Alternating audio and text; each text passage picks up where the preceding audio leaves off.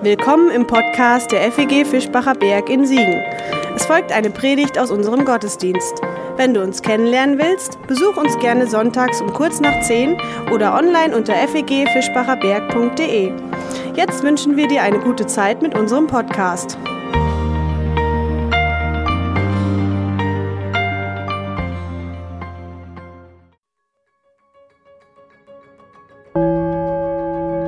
Ist das erste deutsche Fernsehen mit der Tagesschau.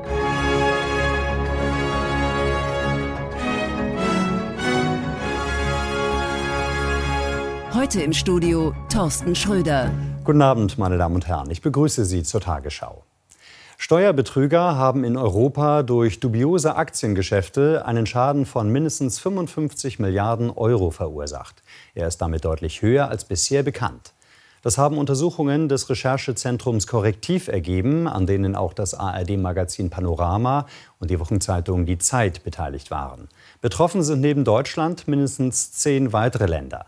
Bei den sogenannten Cum-Ex-Geschäften ließen sich Anleger die einmal gezahlte Kapitalertragssteuer mehrere Male erstatten. 55 Milliarden Euro Schaden. Allein in Deutschland rechnet man mit über 30 Milliarden, die durch das Ganze äh, an Schaden entstanden sind.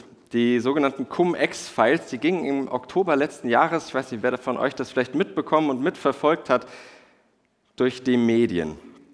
Ziemlich schnell und relativ laut. Und sie schienen ebenso schnell auch wieder vergessen da haben manche, die ohnehin schon im Geld schwimmen, wie ich vermute, sich auch noch auf unmoralische Weise an der Staatskasse bedient. Das erbeutete Geld fehlt dann natürlich für viele andere Dinge, die der Staat finanziert. Ich dachte dabei an Robin Hood, nur eben umgekehrt. Ich finde das ungerecht. Ungerecht. Allerdings habe ich seither kaum noch was davon gehört. Vielleicht geht es euch anders, aber ich habe kaum noch was gehört. Wobei, doch stimmt gar nicht. Ein paar Wochen nach der Veröffentlichung dieses riesigen Finanzskandals, da ging er noch einmal durch die Medien. Warum? Weil gegen Oliver Schröm Ermittlungen eingeleitet wurden. Oliver Schröm ist Chefredakteur des besagten Recherchezentrums Korrektiv, das das Ganze ans Licht gebracht hat und gegen ihn wurde ermittelt. Er, der sich für ein bisschen Gerechtigkeit eingesetzt hat, ihn hat das selbst in die Bredouille gebracht. Ich finde das ungerecht. Ungerecht. Nun bin ich weder Finanzexperte noch Jurist, bin kein Journalist und auch nicht Hüter der Moral. Um all das geht es mir auch nicht, sondern um dieses Gefühl, das sich vielleicht auch bei dir einstellt, was sich zumindest bei mir einstellt, dieses Gefühl, hier stimmt doch etwas nicht. Hier macht doch die Gerechtigkeit offensichtlich Urlaub. Hier passen die Dinge nicht so zusammen, wie sie eigentlich zusammenkommen sollten. Und wenn es dir ähnlich geht, dieses Ungerechtigkeitsgefühl sich in dir breit macht, dann bewahr dir das Gefühl mal für unseren Bibeltext, in den wir gleich schauen werden. Wie alle anderen Texte aus unserer Leidenszeiten-Serie ist es der, über den heute in den allermeisten evangelischen Kirchen gepredigt wird, weil er dort in der sogenannten Perikopenordnung oder der Ordnung der Predigtexte vorgesehen und in manchen Kirchen sogar vorgegeben ist. Hören wir rein in den Text aus dem Buch Prediger oder wie ich ab jetzt mit dem hebräischen Namen sagen werde, das Buch Kohelet, Kapitel 7 ab Vers 15. Beides sah ich in meinen flüchtigen Tagen. Da ist ein Gerechter, der geht zugrunde in seiner Gerechtigkeit. Und da ist ein Ungerechter, der lange lebt in seiner Bosheit. Sei nicht übergerecht und gib dich nicht gar zu weise. Warum willst du überrascht werden? Sei nicht zu oft ungerecht und sei kein Tor. Warum willst du sterben vor deiner Zeit? Gut ist es, wenn du an jenem festhältst, doch auch von diesem lasse nicht ab. Wer Gott fürchtet, wird beidem gerecht. Man merkt schon das, was Manuel auch äh, gesagt hat an diesem kurzen Text, an diesen paar Versen, das Buch Kohelet ist ein unglaublich spannendes, wie ich finde, spannendes Stückchen Bibel, erschütternd realistisch und erfrischend ehrlich, finde ich, mit dem Potenzial, das Leben einzufangen, wie es manchmal eben ist. Wer dieser Kohelet ist, das wissen wir übrigens nicht. Wir wissen noch nicht einmal so ganz genau, was dieses Wort eigentlich bedeutet, wo es herkommt, was es meint. In manchen Bibeln heißt das Buch Prediger oder Prediger Salomo, weil es sich in der Überschrift tatsächlich als Reden des Sohns Davids, des Königs zu Jerusalem ausgibt. Aber vermutlich ist das eher so eine Art Hommage an Salomo, die aus einer sehr viel späteren Zeit kommt. Ungeachtet dessen lassen wir uns mal von den Gedanken dieses unbekannten Kohelet inspirieren. Von seiner Erfahrung, seiner Anregung und seiner Begründung. Seine Erfahrung. Seine Erfahrung, die haben wir eigentlich schon durch und wir werden sie im Laufe der Predigt tatsächlich auch ein bisschen hinter uns lassen, denn sie ist auch eine Allerweltserfahrung. Ungerechtigkeit. Die Dinge kommen nicht so zusammen, wie man es eigentlich erwarten würde, wie es eigentlich zusammenpassen sollte. Die Gerechten werden nicht belohnt, sondern die Ungerechten sacken ein, was ihnen gar nicht zusteht. Vielleicht kennst du das Gefühl so oder so ähnlich, auf ähnliche Weise, dass irgendwas irgendwie ungerecht mit dir oder mit anderen zugeht. Du engagierst dich vielleicht bei der Arbeit, aber bekommst für deine Ideen ständig eins auf den Deckel. Du willst eigentlich nur helfen, aber Leute wenden sich von dir ab oder sogar gegen dich, weil sie das nicht ertragen, weil sie es nicht wollen. Oder ein anderes Beispiel, vor zwei Wochen wurden zwei Studentinnen in Bayern zu je, ich glaube, acht äh, Sozialstunden bei der Tafel verurteilt, weil sie noch verwendbare Lebensmittel aus dem Müllcontainer eines Supermarkts, ja, was eigentlich? Laut Urteil geklaut haben.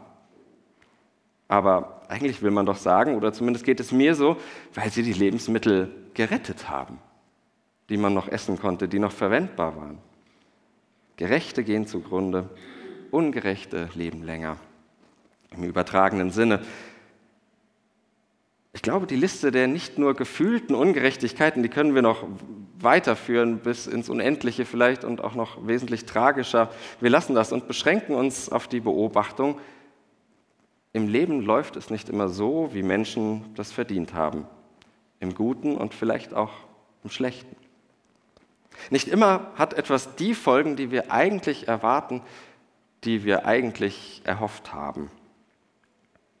Unser lieber Kohelet, der hat das ganz gut beobachtet und da würden wir vermutlich zustimmen. Auch wenn es manchmal hart ist. Aber es gibt im Leben keine einfachen Wenn-Dann-Lösungen. Wenn ich nur dieses und jenes tue, dann wird mir wohl auch dieses oder jenes gelingen, dann wird auch dies und das passieren. Und es gibt diese Wenn-Dann-Lösung auch nicht im Glauben. Wenn ich nur dies und jenes glaube, dann bin ich schon auf der richtigen Spur. Wenn ich nur mehr bete, dann wird sie schon wieder gesund. Wenn ich nur genug glaube, dann wird Gott schon. Und Kohelet ruft dazwischen? Nein, eben nicht. Kann sein, aber es kann auch genauso gut nicht sein. Aber bitte mach doch kein Gesetz daraus. Denn dieses Gesetz, dieses Wenn-Dann-Gesetz, das überlebt die Realität nicht. Etwas schärfer gesagt, so ein eindeutiger Wenn-Dann-Glaube, der überlebt die Erfahrung nicht. Und daher zieht der beobachtende Kohelet seine Schlüsse aus der Erfahrung und gibt eine Anregung er entwickelt sogar seine ganze Theologie daraus, aber das wird uns im nächsten Schritt dann beschäftigen, etwas später. Zunächst macht Kohelet einen Vorschlag. Und er lässt sich in etwa so zusammenfassen, übertreib's nicht. Übertreib's einfach nicht. Die Dosis macht das Gift, wie man so schön sagt. Es gibt ein zu viel. Vielleicht gibt es sogar von allem ein zu viel. Zu viel gerecht und natürlich auch zu viel ungerecht. weil man im Text gar nicht so ganz genau weiß, was das eigentlich bedeutet, dieses äh, gerecht. Vereinfachen wir das mal. Es gibt auch das sprichwörtliche zu viel des Guten und natürlich auch zu viel des Schlechten. Und ich finde, das ist einigermaßen überraschend, diese Beobachtung oder diese Anregung, denn dieses Wortpaar gut und schlecht, das steht ja in einer Reihe mit so eindeutigen Weltbeschreibungen wie schwarz und weiß. Kein Graubereich, gut oder schlecht. Eben hopp oder top, ganz oder gar nicht. Ungefähr so wie ein einfacher Kippschalter. An oder aus, hell oder dunkel, gut oder böse. Eben kein dazwischen. Kohelet dagegen scheint mir mehr der Typ Dimmer zu sein oder Drehregler, je nachdem. Da gibt es Übergänge. Nicht bloß die Extreme, nicht bloß das An oder Aus. Da gibt es einen Weg in der Mitte zwischen Übergut und Oberschlecht. Und Kohelet, der scheint mir für diesen Mittelweg zu plädieren. Dieser Mittelweg an den Extremen vorbei. Denn er hat ja beobachtet, dass diese Extreme nichts bringen. Das bedeutet übrigens nicht, es ganz zu lassen, den Einsatz für Gerechtigkeit zum Beispiel, das allgemeine Gute, das wäre ja auch wieder so ein Extrem. Aber Kohelet macht aufmerksam darauf, dass es diesen Punkt geben könnte, wo das gut gemeinte plötzlich einfach zu viel wird. Vielleicht hast du direkt Dinge im Kopf, bei denen etwas gut gemeintes einfach irgendwann zu viel ist. Zu viel. Ich will nur eins etwas weiter ausführen, weil es leider eines meiner Lieblingsthemen ist, aber nicht nur deswegen, sondern vor allem auch, weil es gut möglich ist, dass im Text genau auf sowas, genau auf das angespielt ist. Die gut gemeinte Bibeltreue. Oder im Falle des Kohelet die Tora-Treue. Die kann ganz kläglich versagen, wenn sie zum Extrem wird. Nämlich dann, wenn unter schweren Brocken von Bibelversen Menschen verschüttet werden. wenn Menschen ausgegrenzt werden, wenn sie zu Christinnen und Christen zweiter Klasse werden, bloß weil ihr Glauben, ihr Leben, ihr Lieben angeblich ein paar Fetzen Bibel zu widersprechen scheint.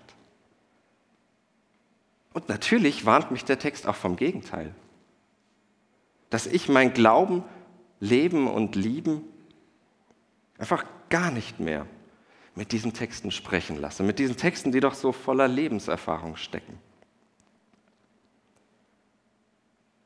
Und das führt uns letztlich zu Kohelets Begründung. Und ohne diese Begründung bleibt das Ganze ziemlich farblos. Und das ist sozusagen seine schon angekündigte Theologie. Ohne sie haben wir entweder das scharfe Schwarz und Weiß, das Kohelet so ziemlich eindeutig kritisiert, aus seiner Beobachtung heraus. Oder wenn wir seine Kritik aufnehmen und sagen, ja, da hat er durchaus recht, aber seine Theologie, seine Begründung vergessen, dann haben wir einen undefinierten Mix aus Mittelgrau. Weder ganz das eine noch ganz das andere und wir wissen dann auch nicht ganz so genau, wohin, was jetzt, wie. Ich finde das nicht allzu attraktiv für meine persönliche Lebensgestaltung, muss ich sagen. Aber die Begründung Korhelets, die eröffnet mir ganz neue Möglichkeiten. Oder im, um im Bild zu bleiben, sie gibt mir eine ganze Palette an Farben in die Hand. In der Sprache des Textes hört sich das so an. Wer Gott fürchtet, wird beidem gerecht. Sie werden weder das Gute übertreiben, noch das Schlechte. In meiner Sprache gesagt, wer sich zuerst nach dem Göttlichen umschaut, findet solche gangbaren Mittelwege. Wer Gott hinterherreitet, der fällt eben nicht auf einer Seite vom Pferd. Oder wer sich an Gott orientiert, braucht eigentlich keine weitere Orientierungshilfe. Okay, das klingt auch wieder etwas extrem. Was ich damit sagen will, ein Leben, das sich am Göttlichen ausrichtet, das ist nicht die Anwendung eines starren Regelwerkes, sondern das ist lebendig.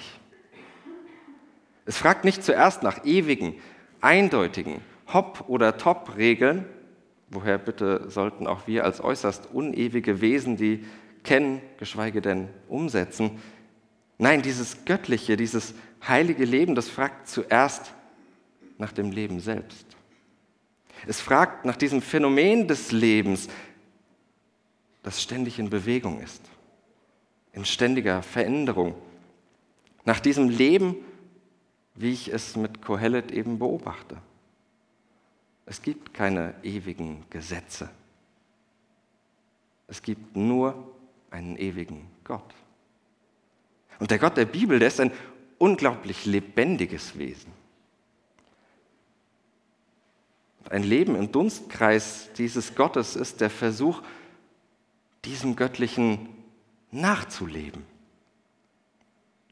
Das ist es schon für Kohelet, den Juden, diesem Gott nachleben, seine Idee.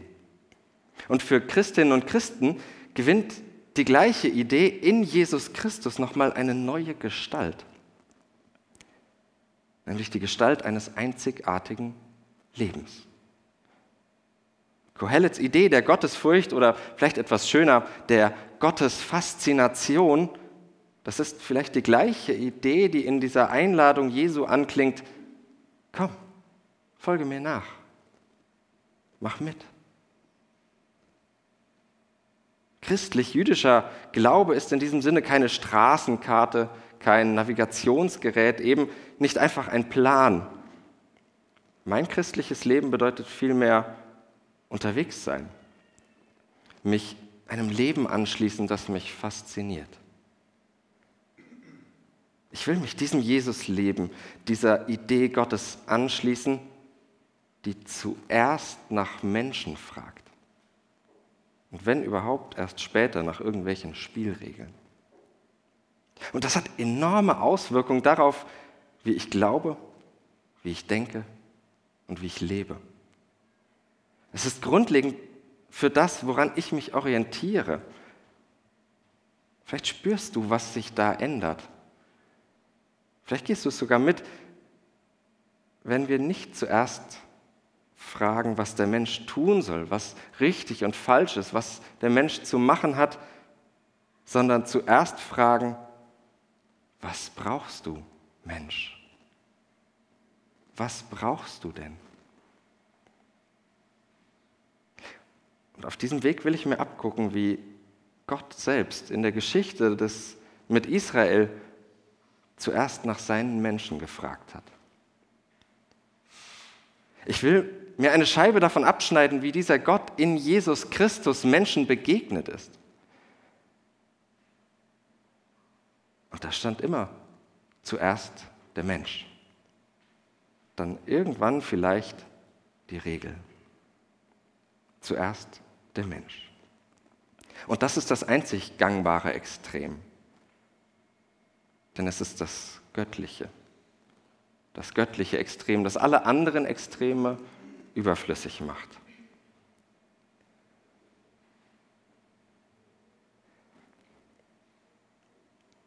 Jetzt will ich am Ende noch fragen, und das Leiden, was hat das mit unserer Serie zu tun? Vielleicht ja so viel, dass Kohelet darauf aufmerksam macht, wie viel Leiden die vermeintlich gottgewollten und doch oft so gottlosen Extreme produzieren. Wie Menschen darunter leiden, dass andere sich auf ein Extrem versteifen, das nicht den Menschen selbst in die Mitte stellt. Sei es eine bestimmte politische Ausrichtung, ein gesellschaftlicher Trend, eine kulturelle Marotte sei es vermeintliche Bibeltreue, übertriebene Weltrettung oder glühender Missionseifer, whatever. Ob Kohelet genau das meint, ich weiß es nicht.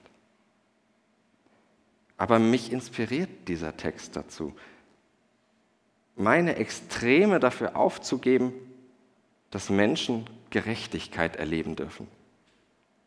Dass ihre Leidenszeiten endlich enden. Diese Leidenszeiten, die meine Extreme ihnen bereitet haben. Und seien sie auch noch so gut gemeint gewesen. Kein Ideal, kein Extrem kann so gut sein, dass es dafür okay wäre, Menschen leiden zu lassen. Und vielleicht ist es ja manchmal an uns, vielleicht ist es manchmal an mir, an uns als Gemeinde, als uns als, an uns als Kirchen, Leidenszeiten zu beenden. Vielleicht bedeutet Gott fürchten ja auf manches Extrem und die ein oder andere bisher vielleicht völlig klare Position zu verzichten, damit Menschen endlich sein dürfen, wie sie sind. In unserer Gesellschaft und in unseren Gemeinden. Und vielleicht sogar irgendwann ja dann auch in unseren Herzen. Und das finde ich gerecht. Amen. Das war's für heute. Um keine neue Folge zu verpassen, kannst du den Podcast einfach auf deinem Smartphone abonnieren. Mehr Informationen findest du unter fegfischbacherberg.de. Wenn es dir gefallen hat, lass uns gerne einen Kommentar oder eine Bewertung da und sag es weiter. Tschüss und vielleicht bis zum nächsten Mal.